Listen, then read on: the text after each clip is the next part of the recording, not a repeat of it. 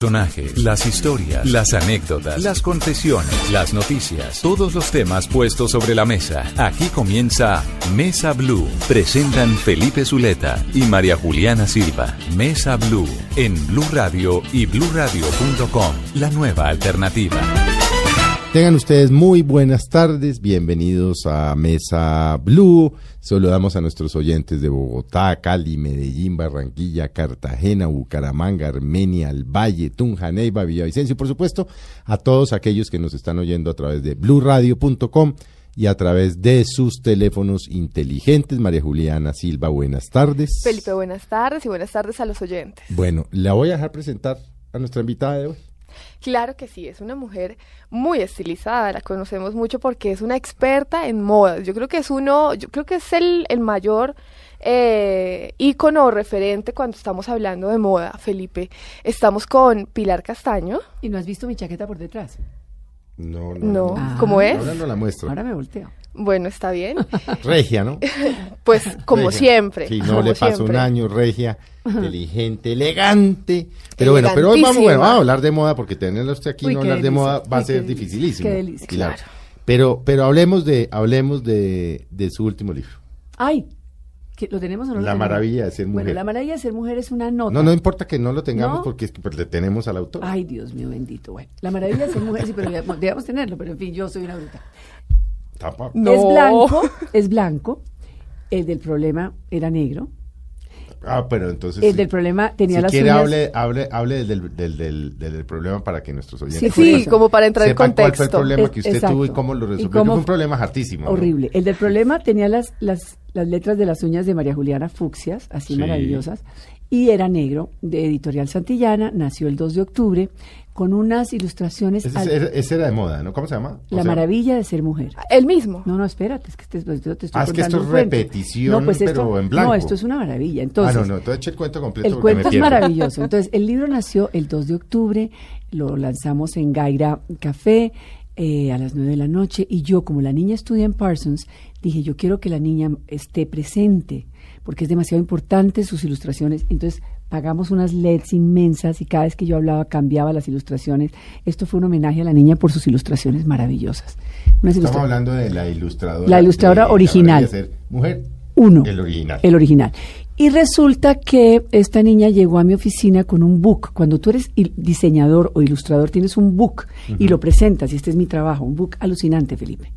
Alucinante, original de ella. No, y para que usted la descreste algo. Alucinante. Moda. Claro. Alucinante. Entonces llamé a, a Santillana y les dije, "Ah, ya les mando a esta niñita, solo tiene 18 años, está becada en Parsons, miren a ver si les gusta. Santillana la contrató. Nunca supe cuánto le pagaron, gracias a Dios nunca tuve nada que ver con el tema. La niña la contratamos y se ve, y honestamente lo digo porque soy mamá de tres y tengo una hija de 19 años, que se ve que la niña, la presión de los capítulos, empezó a echar mano de una cosa que en la juventud se llama copy-paste. Nunca se imaginó que el libro iba a salir en Vogue Nueva York. El, Vogue, el libro salió en Vogue y las niñas de Parsons empezaron a ver sus ilustraciones en el, libro, en, el- en el libro y dijeron, this is me, this is mine, this is mine. Ay, o sea, hubo 10 ilustradores envueltos. Gracias a Dios hubo 10, porque como cuando son tantos para la foto, no se pusieron de acuerdo en nada y no hubo mayor drama, fuera de que chillaron, insultaron. y Pero no dijeron- demandan, Pero no hubo nada. lamentar, ¿no? No, eran tres chinos. Pero, ¿no? una, pero claro, la China con la presión. Imagínate, la presión. Plagio. Plagio 43 de ilustraciones su de, libro. 87. Imagínese. Y bueno, ¿y usted qué sintió? Entonces yo quería morirme cuando, porque además obviamente yo me acuerdo cuando su libro apareció y las ilustraciones en Vogue Ah, y, a- y sale semejante escándalo de que Yo no entendí. la- la- la- No. las ilustraciones no eran No, originales no, de yo la no, niña. yo no entendí y cuando me llamaron de, de, de Bogotá yo estaba, gracias a Dios, gracias a Dios, ahora vas a entender por qué yo estaba en Miami, porque yo empecé a ver una cantidad de insultos en la, en la red, pero yo no sé leer estas cosas, mis hijos son los que me traducen las cosas, y entonces yo vi que entraban pero me las borraban, eso eran mis hijos que estaban borrando todo, y yo no sabía qué estaba pasando. Porque antes yo era la mala porque yo no sabía que era, no tenía nada, no entendía nada, y cuando me llamaron de la radio a entrevistarme, me dijeron, tu libro está siendo plagiado, yo dije, qué felicidad, yo pensé que eran los que vendían en los semáforos a 13 mil pesos que siempre me lo hacen. Los piratas. Los de Ciudad Bolívar, maravilloso. Y dije, "Ay, Claro. qué felicidad, ya lo plagiaron. No, era un plagio en serio, Uy, con todas las con consecuencias todas las legales. de la ley. Entonces hubo que retirarlo el 29 de noviembre, perdimos la venta de diciembre, el libro había salido el 2 de octubre, llevamos casi 3.000 ejemplares en menos de un mes y medio. Se están yendo como locos. ¿no? Y gracias a Dios, este, igual, o sea, entonces Santillana, como unos príncipes, dijeron, Pilar, tú no tienes nada que ver, tu, tu- tu contenido está intacto, vamos a hacer una convocatoria en enero. Deja pasar el 2013.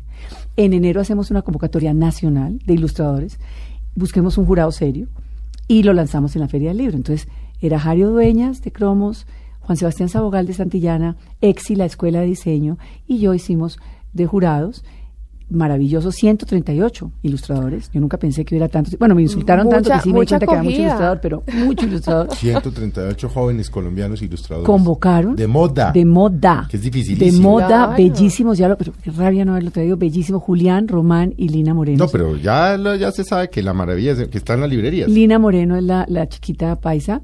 Está en la Nacional, en el Éxito, está en la Panamericana, está en la Madriguera. Es un libro lindo, igualito, pero más maniable para que lo metan en la cartera porque es una guía para que la mujer se mantenga vigente. Es una guía donde yo cuento desde que llegamos al hospital y antes de que abras los ojos te ponen una balaca con una flor.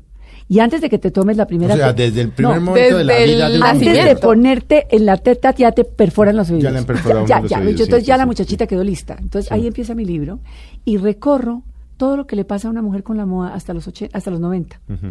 Lo que vamos lo que nos va dejando, lo que vamos dejando en nuestro armario, cómo debemos ir dejando los artificios, la altura en los tacones, la llegada del pelo plateado, todo, todo, todo. Nadie le escribe a las mujeres grandes. Nadie le escribe a una Pero mujer. eso, ah, pero a ver, Pilar, hablemos de moda, que eso es un tema chévere.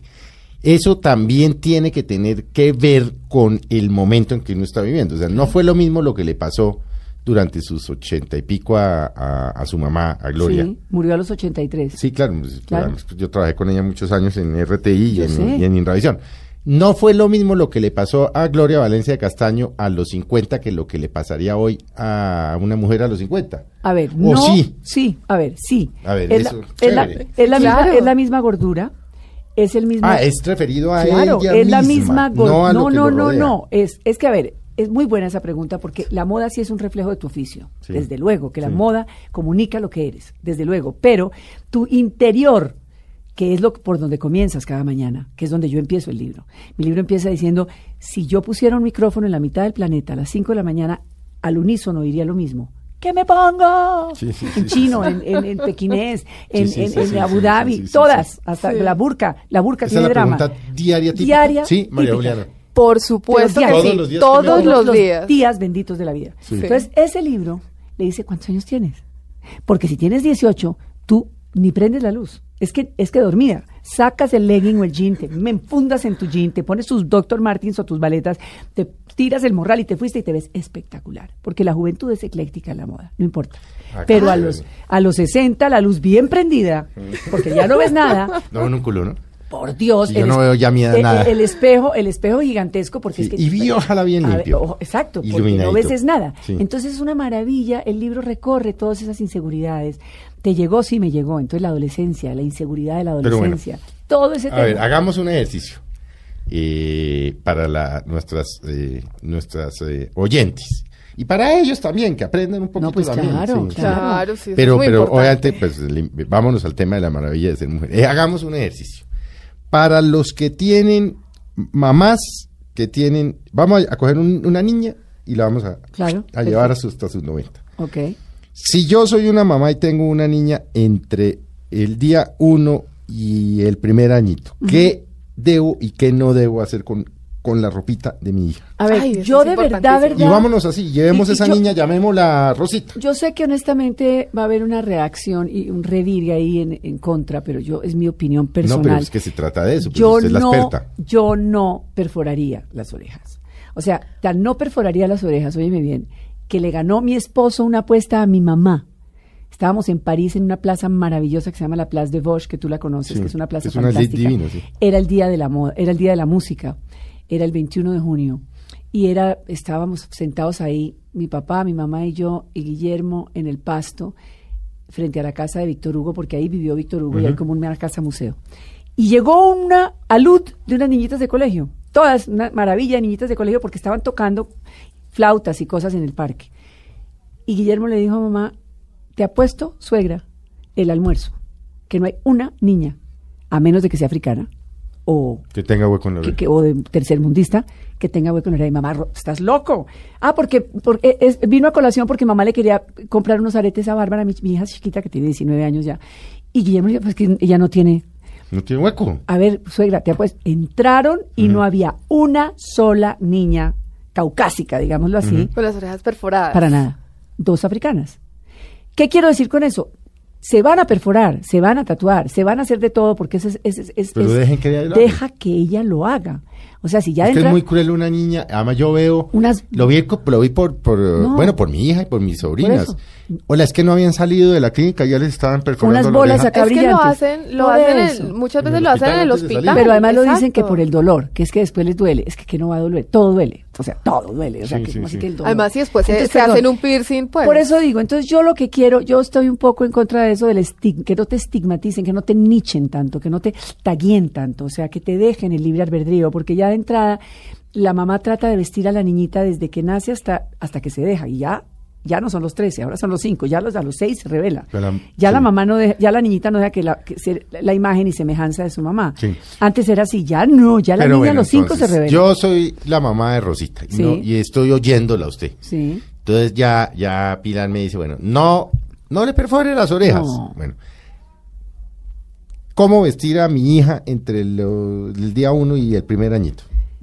Diviértete con, con la cosa porque es lindo, porque sí, porque son unas muñequitas y hemos toda la vida hemos tenido muñecas y toda la vida soñamos. Primero con ser princesas, segundo después con, con lograr tener el príncipe azul y tercero tener una muñeca que es la muñeca en vivo a la que de verdad le damos tetero y llora y va al baño y le cambiamos el pañal y todo eso es real, eso es parte de ser mujer.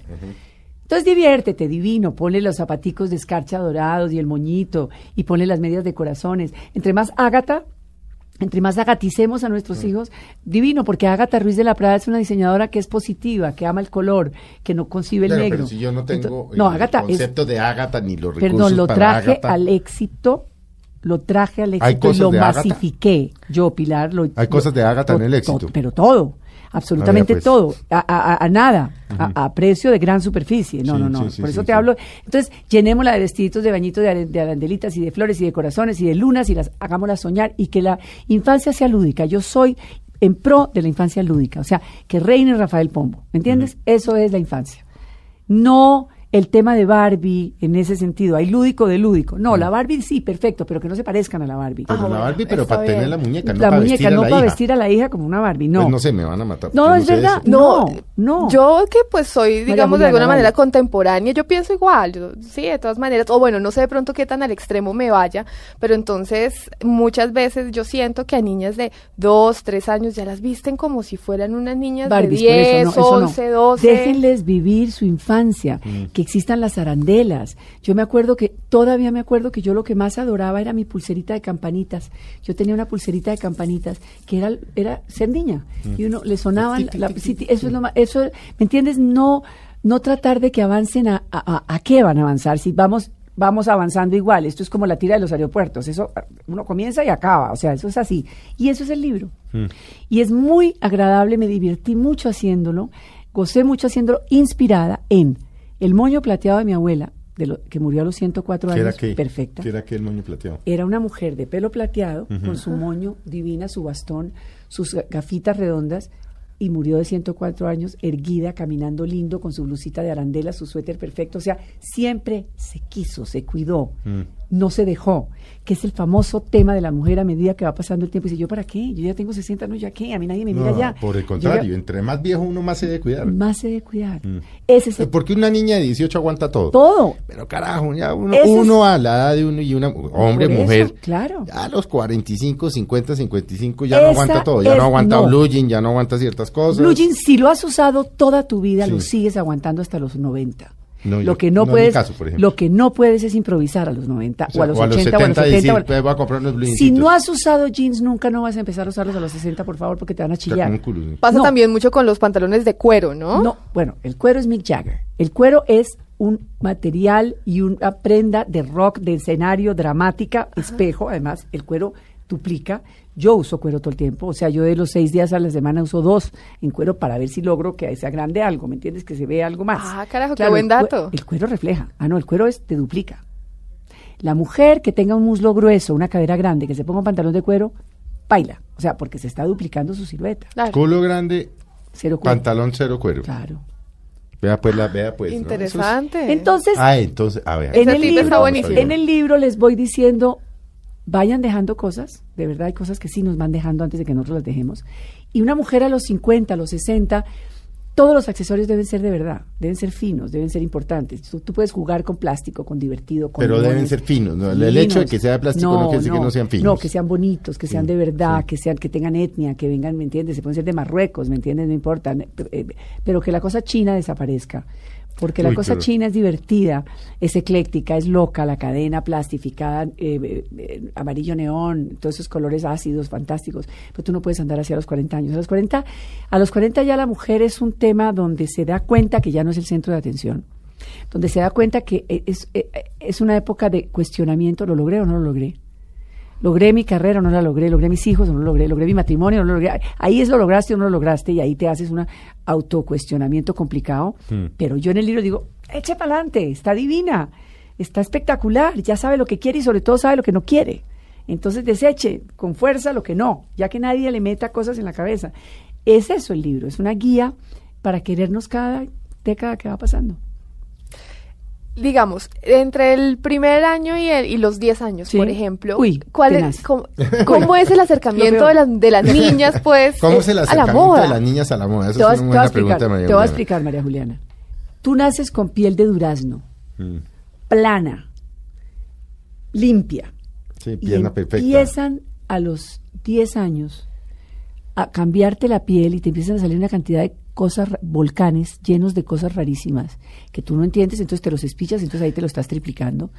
Te dicen que te duermas maquillada en la televisión, que uses asepsia y que eso, que te duermas, una cantidad de cosas rarísimas. Las blusas empiezan a, a no cerrar, empiezas a sentir que todo te aprieta y te lleva tu mamá a un almacén de la mano a los 11 años y te dice, esto que te voy a poner hoy, te lo vas a poner toda tu vida. Estamos hablando del Se brasier. llama el brasier. brasier. Y tú ves una prenda y dices, ¿qué? Toda tu vida, si quieres hasta dormida, dependiendo del tamaño de la copa. Piénsame. Fuera de eso, te empiezan a salir velos, vellos por todas partes. Vellos debajo del brazo, vellos Mm. púbicos, vellos en las piernas, vellos en los brazos. Tú dices, la guerra, o sea, ¿qué, qué pasó conmigo? Pero a ¿En ver, qué momento? Sí, que pero ahorita me sí, volví un monstruo. Yo era una muñeca, Sí, es lo sí, que pasó. sí, sí, y en- a eso súmale el ciclo menstrual. La entonces, menstruación, ya, ay, no, uy, entonces, sí. yo ya- ya- entonces te meten unas toallas en la mitad y empiezas a caminar como tu hermano mayor. Sí. Dices, a ver, aquí, ¿esto es ser mujer? Por eso el libro se llama La maravilla de ser mujer, porque entonces a pesar Qué de todos, de, de aproximación. a pesar de todos esos horrores, entonces, ¿qué hago? Le escribo a la mamá ahí y a la hermana y a la tía. De ustedes depende. Darle la mano amiga y amorosa a una niña a los 10 años, 11 años, 12 años, para que se quiera el resto de su vida o, Mm. Se para que se odie el resto de su vida. Y proteste por la menstruación y por- depende. proteste por la tete, depende proteste por la que ustedes le depilación. expliquen Sí. cómo Sí. es el rollo, que el brasiercito está divino, de, de un material noble y delicioso de algodón ideal, que no lo empiece a odiar, que no le pongan una cosa aterradora que la oprima, que la constriña, que la restrinja, no. Todo eso es un diálogo amoroso en casa y que amen la intimidad y que no odien ser mujer y que cuando tengan la- la- la- el primer encuentro divino sea una cosa importante y buena y no, una- no un desfogue de, de- de aterrador como por salir del paso. Es que todo tiene que ver. Y la moda juega un papel importantísimo. La moda está ahí como una mano amiga, como una herramienta a la cual tenemos que echar mano para que nos vaya bien en la vida. Y es lo que yo escribo en el libro. Para ser exitosos todos queremos lo mismo, que nos vaya bien. Entonces, si no utilizamos la moda, nos va fatal. Mira, no hay nada más directo en la actitud de un ser humano que sentirse bien, bien vestido. Si yo estoy bien con mi chaqueta, si yo estoy bien con mi camisa, si estos pantalones no van a explotar, mi camisa no va a explotar, yo, yo hablo mejor, yo me expreso mejor, me siento mejor. Está, sí, está Si yo- relacionado con la confianza. Si yo estoy aquí sentada y siento que esto se me va a explotar, que esto ya tiene un bicho, que yo es que pienso la mitad de la mitad de la mitad y tú dices que vieja tan bruta, que vieja tan harta, que vieja tan rara. y es la blusa, el brasier o la chaqueta, o el panty o la fajita. No, en serio. La gente no, piensa en eso. no, no, no, eso funciona así. Pero, pero, a ver, eh, ¿qué tan, ¿qué tan a la moda puede estar uno cuando no tiene recursos económicos? Total. Mira, mi caballito. Estamos hablando, obviamente estamos hablando de, pues, de las personas que viven en las ciudades. Pues, Mi- esto- mi caballito- El campo es diferente, ahora hablemos también de la de- moda en el campo. eso claro. tampoco es dejadez. Es maravillosa. La moda en el campo, hay un corto al cual los invito, que se llama El Camino de la Lana. Está en todos los cines colombias del país.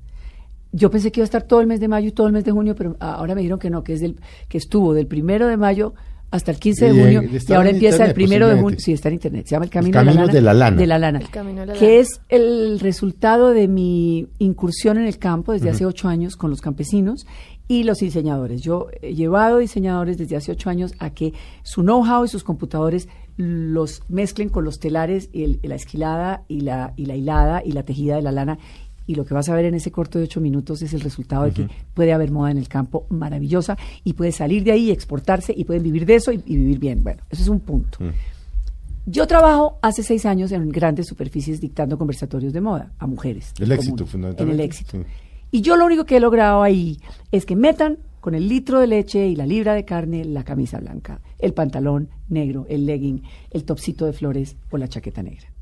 Llegan a la caja, siempre hay un descuento textil porque más del 40% del producto del éxito es textil, entonces se pueden dar el lujo de hacer buenísimos descuentos, de vender prendas a, a precios maravillosos. O sea, una camisa en el éxito a ti te puede costar 49 mil pesos unos pantalones 69 mil pesos. O sea, estamos hablando de que no es un tema de bolsillo, sino de creatividad y que los puedes meter en la canasta familiar. Y además es muy variado, es- ¿no? No, y que los puedas meter en la canasta familiar. Entonces, moda de boutique. Moda fashion, porque es que estamos personas como yo detrás de una de un empuje, viajando, comprando, haciendo que de verdad el producto sea de, no de desecho, no de pésimo. Mira, son prendas que no mueren en la lavadora, son prendas que te met- las metes a la lavadora y siguen, porque son de buena calidad. Sí, porque ese es otro eterno problema. No, y a eso súmale, que es lo que más me gusta a mí de todo este discurso, que son madres cabezas de familia que están en condiciones óptimas trabajando, cosiendo con buenos sueldos, no hacinadas en Bangladesh en edificios que se... Están acá. que- exacto, es moda nacional, con precios buenos y que ellas reciben, además, un unos sueldos importantes por trabajar y por hacer lo que hacen. Entonces es todo un ciclo que funciona para que compremos nacional. Entonces la moda no es un tema de bolsillo, está en las grandes superficies, buena moda. Bueno, ¿qué prendas debe, son esenciales para tener en el closet? Mucho lo que tengo puesto hoy.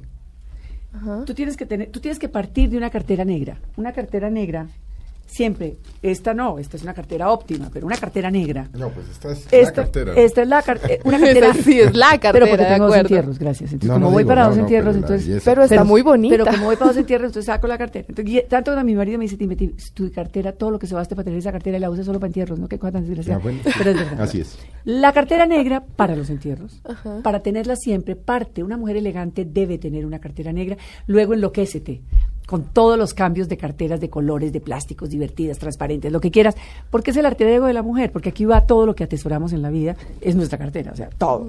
La complicidad de las tarjetas, que compramos calladas y nadie nos ve, nuestras fotos adorables de nuestros hijos y el hombre que amamos, las llaves de la casa, el celular, el maquillaje, aquí está todo. Mi personalidad está aquí. Y la tuya en la tuya. En la cartera. Claro. Todas tenemos aquí. Entonces, una buena cartera, yo parto de ahí.